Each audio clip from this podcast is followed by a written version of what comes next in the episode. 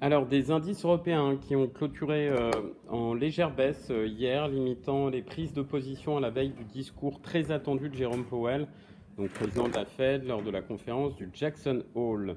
Euh, la tendance des marchés européens a, également été minée par le repli des marchés chinois, pénalisés par les secteurs technologiques et immobiliers, et par la dégradation de la confiance des chefs d'entreprise français et des consommateurs allemands en août. L'indicateur du climat des affaires de l'INSEE a reculé à 110 contre 113 le mois précédent et l'indice allemand, euh, lui, a baissé à moins 1,2 contre moins 0,4 en, en, juillet. En conclusion, un CAC 40 qui a clôturé à moins 0,16%, un DAX en repli plus marqué, moins 0,45%, et l'Eurostock à moins 0,27%. Euh, côté US, même son de cloche, euh, aucune initiative hein, euh, ne semble être prise à la veille hein, de l'ouverture du fameux Jackson Hall qui se tiendra ce jour à 16h heure de Paris. beaucoup anticipent que Powell ne lèvera pas le voile sur les projets de la Fed en matière de tapering et s'exprimera plutôt à l'occasion de la réunion de politique monétaire du mois de septembre.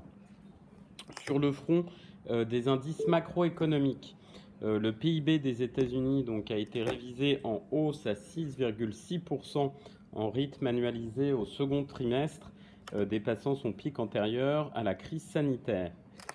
Dans le même temps, euh, les inscriptions hebdomadaires aux allocations chômage ont augmenté légèrement plus que prévu la semaine dernière aux États-Unis à 353 000 unités. En synthèse, euh, le Dow Jones clôture à moins 0,54%, le SPI en repli de moins 0,58% et le Nasdaq à moins 0,64%.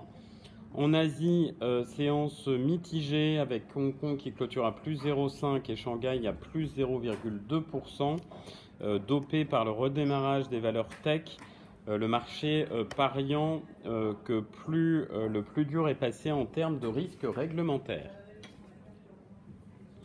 Sur le front de la micro, aux US, euh, Abercrombie, hein, donc l'enseigne américaine de prêt-à-porter pour les jeunes, a annoncé pour le second trimestre fiscal un bénéfice net de 109 millions de dollars, soit 1,69 dollars par action. Euh, le bénéfice ajusté par action a représenté 1,70 dollars contre 77 cents de consensus.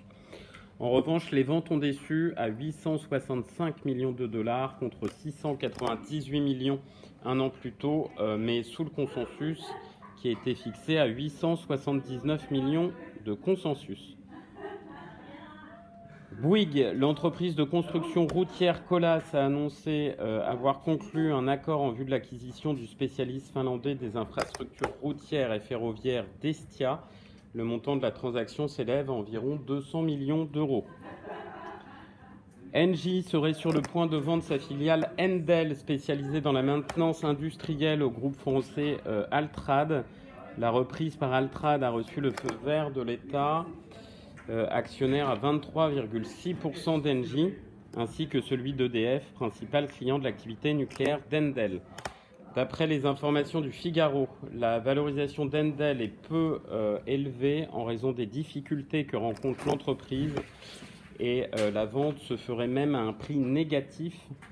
Euh, pour rappel, un Endel emploie quelques 7000 personnes et est notamment active dans les centrales nucléaires, mais aussi la pétrochimie ou la sidérurgie. Voilà pour la partie large cap. Je laisse la parole tout de suite à Nantes pour les petites et moyennes entreprises. Oui, bonjour, je commence avec Osimino qui a annoncé étoffer un peu plus la liste de ses programmes cliniques avec cette fois-ci l'inclusion de la première patiente d'une étude de phase 2 dans le cancer de l'ovaire. Cette étude dénommée TEDOVA évaluera l'utilisation du produit TEDOPI seul ou en combinaison avec le Ketrudra. La croix CAT2 qui ressort à 127 millions d'euros, soit une progression de 59%, là où on attendait 122 millions d'euros. Le chiffre d'affaires du coup pour le S1 est de 254 millions d'euros, soit une progression de 32%. C'est une publication légèrement supérieure aux attentes en raison de la très bonne tenue de la BU Electronics et ce en dépit des nombreuses tensions concernant l'approvisionnement en composants électroniques. Festival Loire, CAT3 qui sort à 160 millions d'euros, soit plus 71% publié, 73% à taux de change et périmètre constant. Sur 9 mois, le chiffre d'affaires s'établit à 534 millions d'euros, soit une croissance de 16% publié et 18,4% à taux de change et périmètre constant.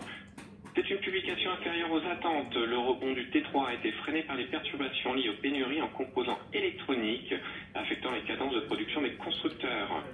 Compte tenu des pénuries actuelles et de la visibilité sur le mois de septembre, PVR révise une nouvelle fois prudemment son objectif de CA 2020 à 2021, avec une fourchette dorénavant comprise entre 670 millions d'euros et 680 millions d'euros, versus 700 millions d'euros précédemment.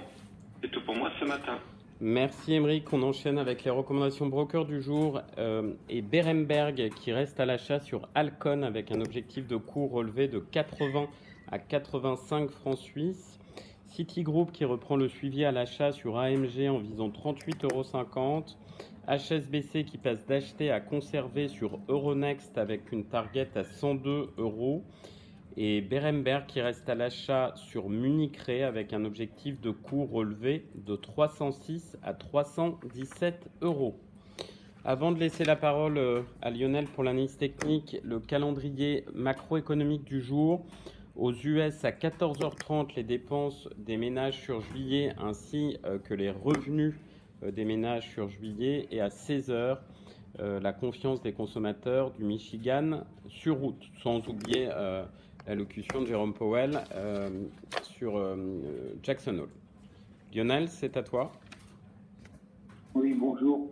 le CAC a préservé hier son support vers 6635, donc c'était le gap haussier de lundi.